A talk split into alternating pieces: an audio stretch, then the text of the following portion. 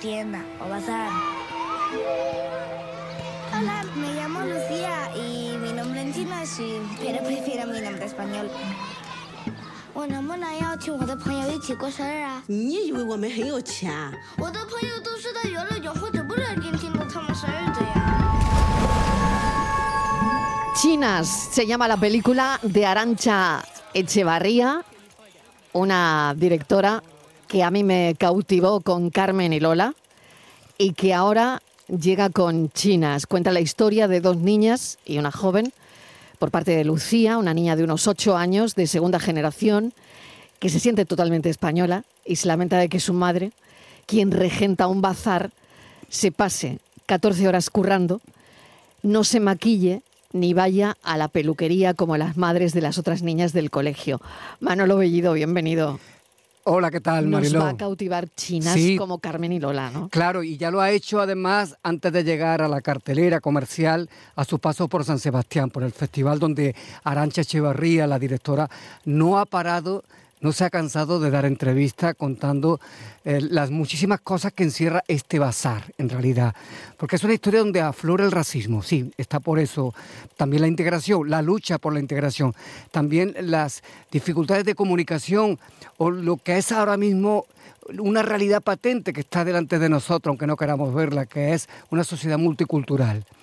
Están a nuestro lado.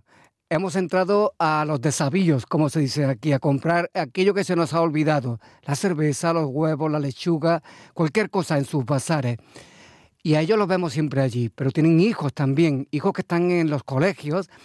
Y un poco eso, esa cosa que está surgiendo ahí, esa nueva sociedad multicultural es lo que muestra abiertamente este largometraje. Lo hace con la elocuencia y la gracia que le imprime a sus películas Arancha Echevarría, que aunque tiene ese nombre, y ella es de allí, del norte de España, pero ya sabes que vivió aquí en Torremolinos mucho tiempo, estuvo su infancia aquí y parte de su adolescencia. Arancha Echeverría, bienvenida. Gracias por acompañarnos. Muchas gracias, qué bien oíros, qué gusto hablar, oírle hablar a, a Manolo. sí. Bueno, sí es verdad, es, es verdad. Bueno, Arancha, cuéntanos un poco esta incursión en un bazar chino para, bueno, para contar esta historia, ¿no? Que quizás la tenemos a nuestro lado, al alcance de nuestros ojos, pero no reparamos tanto como deberíamos, quizás, no sé. Sí, totalmente. Yo, yo creo que son los grandes invisibles dentro de, de los grupos migratorios que vienen a España, ¿no? Porque al fin y al cabo, pues los latinos con- compartimos el, el idioma, otros tenemos una, una afección, ¿sabes? El, el tocarnos, el abrazarnos, pero la comunidad china tiene un hándicap enorme que es un idioma dificilísimo para ellos, con una grafía, se escribe diferente, ¿no? y encima tienen una cultura que son muy tímidos, tienen miedo a, a cometer un error, a, a- a ofenderte por no usar bien el idioma y entonces eh, para nosotros nos parecen herméticos y en realidad lo que son es pudorosos. Entonces todas estas cosas que, que siempre tenemos en la cabeza, ¿no? que a mí me, me, me llamaba mucho la atención, como lo de ir a, a- Tú vas a una tienda, a un comercio y le dices, déjame un euro más barato. No, pero vamos a un bazar y se lo decimos, o esto como, como es de tu tienda debe ser malo. Pues nosotros nos atrevemos a decir, como es del chino ser una, una porquería. Eh, esa es la frase, esa es la frase, Claro, Arancha. esa ¿eh? es la frase, como Sí. es del chino debe ser malo. Y esto es terrible, ¿no? Y, y a través de una experiencia personal que me pasó a mí, me metí un poco en la comunidad y de pronto dije, por favor, yo tengo que, tengo que contar cosas que estoy aprendiendo y, y hablar también sobre eso, sobre la identidad, ¿no? Sobre las nuevas generaciones que son españoles, pero que vienen, tienen padres chinos, que están ahí en medio de, de- en medio de un terremoto, ¿no? Porque quieren pertenecer a una sociedad y los padres les retienen para que no, que, para que no se, no que no se integren, sino que no pierdan sus propias costumbres. Qué interesante, Lucía. Qué interesante ese personaje, como, como dices, ¿no? Esa, esa niña de ocho años que, bueno, pues que Están quiere... deliciosas las dos. Claro, que quiere que su madre Sí, sea sí. pues como las otras madres, ¿no? O sea, mi madre porque mm, no va a la peluca, ¿por qué no se integra? ¿Por qué no? Porque yo no sé también si no hablan en la puerta del colegio, que, que creo que no. Es decir, no, no, mm, no pasa esto, ¿no? No. Y, y quizás mucha culpa sea nuestra también, Arancha, ¿no? O toda. Yo creo que sí, Claro. o toda. Porque, eh, fijaos, haced un, haced un ejercicio muy básico. eh, ir a un bazar, a un restaurante y pregúntale cómo se llama la Mm. persona que te atiende. Lo más seguro es que te diga un nombre en español, que te diga Santiago.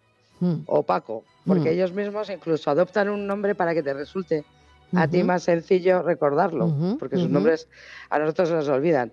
Entonces, ahí hay como un, in- o sea, hay una intención siempre de, de agradar y de, y de pertenecer, pero tienen un problema idiomático fortísimo.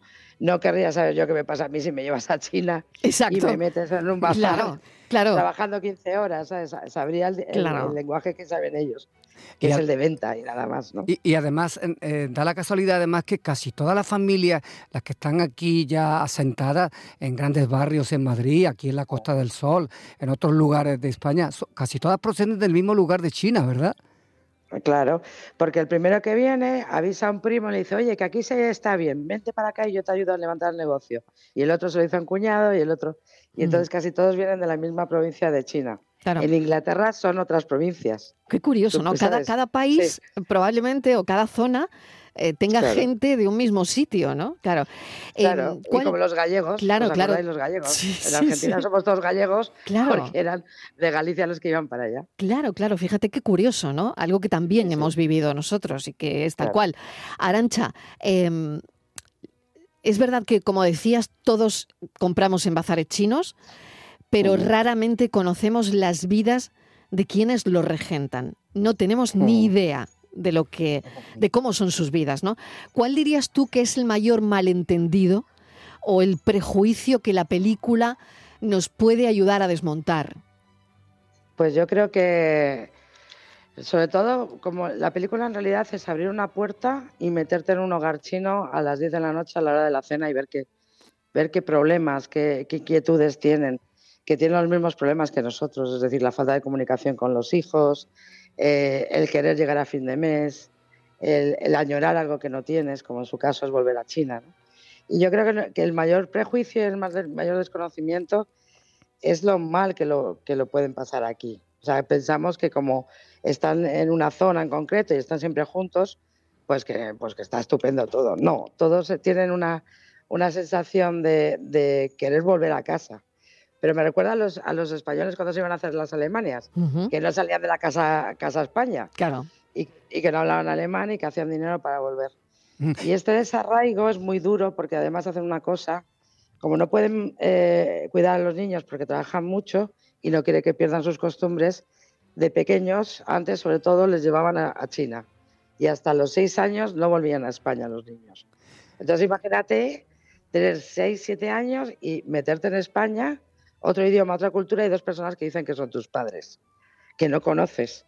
Para ti Ujú, tus padres son tus abuelos o la gente que te ha criado. ujú. Y ahí tienen un problema de generacional entre padres e hijos muy duro, porque a los niños les obligan a ser muy maduros pronto, porque son los que hablan el idioma, los que pueden ir al banco, por ejemplo, para resolver, o a Hacienda para resolver, o a la tutoría de la hermana pequeña. Entonces ahí hay un- una historia generacional súper interesante y que todavía tienen mucho que, que desarrollar entre ellos. ¿no? Arancha, tú todo esto lo cuentas además en plan de comedia dramática, de su punto Sí. cómico, mucho humor, porque eso es una característica también de tu cine, pero no se quedan atrás esas partes más, más complicadas, ¿verdad? Sí, porque yo creo que el cine social no tiene por qué ser un cine denso, un cine que, que te, que te amargue.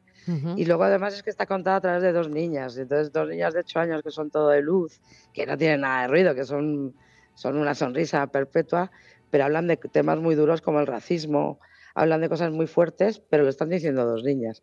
Entonces no se te puede escapar una sonrisa, pero a la vez te estoy dando un puñetazo en la tripa. Y para Mm. mí es que es importante que, que, el- que la peli eh, te deje un buen sabor de boca, a pesar de que sea una, una película de este tipo, para que cuando salgas, salgas con la intención de, de renovarte y de cambiar cosas. Y, con- Si no sales como, aquí no hay nada que hacer. Y contigo han estado, además de mucha gente que tú nos has descubierto, algunos son además artistas no profesionales, pero has tirado también de gente de confianza, eh, quiero decir, por la parte española, ahí está Leonor Watling, por ejemplo, Sí. está Pablo Molinero y, como no, tu queridísima Carolina Yuste, ¿no? Sí, la pobre Carol dice, como ruedes sin mí me muero, y yo también. Qué bueno. Es que ten en cuenta que la- las dos empezamos juntas. Nuestra primera peli fue juntas en, Carol- en Carmen y Lola.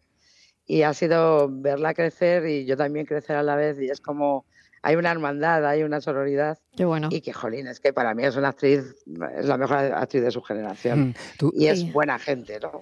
Por cierto, importante. no paras, ¿eh? Eh, Arancha, porque tiene eh, eh, en San Sebastián hemos visto allí un cartelazo puesto tremendo, que, que es una película que todavía no está acabada, ni siquiera. La infil- Ni siquiera. la- la infi- ni dirigida casi. La infiltrada, que solamente está po- sobre guion, ¿no? Pero ya tienes cartel de cine, de película. Y es una historia que llama mucho la atención, ¿verdad? Porque tú vas a contarnos el caso de una agente de policía que se infiltró como un topo en la red terrorista, en la organización terrorista ETA. Sí, sí, es una historia increíble. Una chica recién salida de la Academia de Policía en Ávila, que pronto la captan para infiltrarla y estuvo ocho años infiltrada en ETA. Y sabes lo que con 22 añitos le dio la pausa a la vida, a los amigos, a la época en la que viajas, en la que te enamoras. Lo paró todo para fingir a alguien que no era y consiguió ella solita desmantelar el, el comando Donosti cuando se volvió a montar después de la tregua. Entonces me parece una historia brutal que creo que hay que contar. Desde luego que lo es, lo es, Arancha. Pues nada, te voy a despedir prácticamente. Ya hablaríamos más de esta peli cine social, Arancha Echever- Echevarría, eh, con chinas. Y una última cuestión, Arancha. Mm, Después de rodar la película, después de estar con ellos, después de la experiencia, ¿les molesta que a las tiendas, a sus bazares, le digamos voy al chino? Muchísimo, les ¿Sí? duele muchísimo. Pues mira, qué Sí. importante es para no volverlo a hacer, no volverlo a decir. O sea, a ellos Claro. no les gusta que le digamos voy No. al chino. Eh, Ten en cuenta que es un término súper racista. O sea, podemos decir perfectamente tienda, colmado, bazar, Bazar. lo que quieras, pero o una tienda que es regentada por chinos, pero llamarle chino es muy peyorativo y les duele mucho. Muchísimas gracias, Arancha. Un placer, como siempre, y mucha suerte, chinas. Muchísimas gracias. La tarde de Canal Sur Radio con Mariló Maldonado.